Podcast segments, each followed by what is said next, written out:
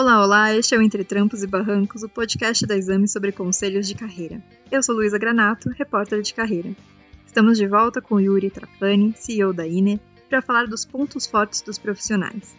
E hoje o episódio é dedicado a um talento que chama atenção por onde vai, o carisma. Yuri, bem-vindo! Olá, Luísa! Muito obrigado e olá a todos seus ouvintes.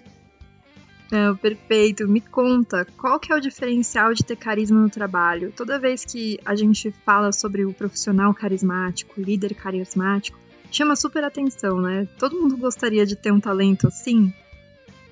É, ele é um talento muito útil, né? É, sabe aquela pessoa que chega numa festa e dali a pouco conversou com quase todo mundo, né? Esse é o talento carisma em ação. Ou então no trabalho a pessoa que conhece todo mundo que trabalha ao redor, não só do seu departamento, mas dos outros departamentos, e está sempre falando com as outras pessoas, e tem essa vontade de se conectar com o outro, e mais do que isso, ganhar a simpatia do outro.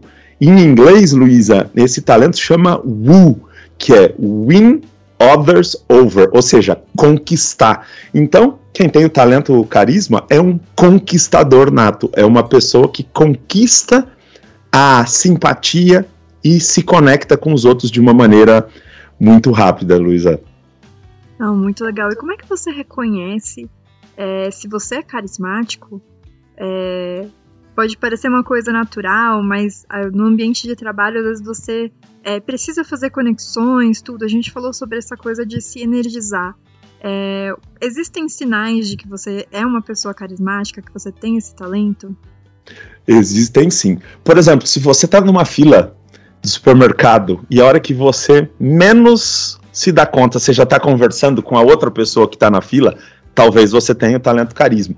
Quando você senta no ônibus ou no avião e aí, dali a pouco, a hora que você vê, você já puxou papo com outro, talvez isso seja o talento carisma, né?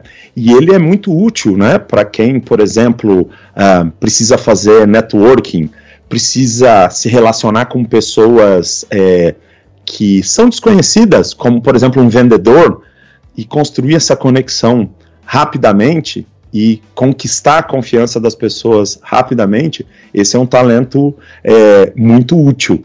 E uma característica, Luísa, no trabalho das pessoas que têm esse talento carisma é que elas gostam de coisas com outras pessoas.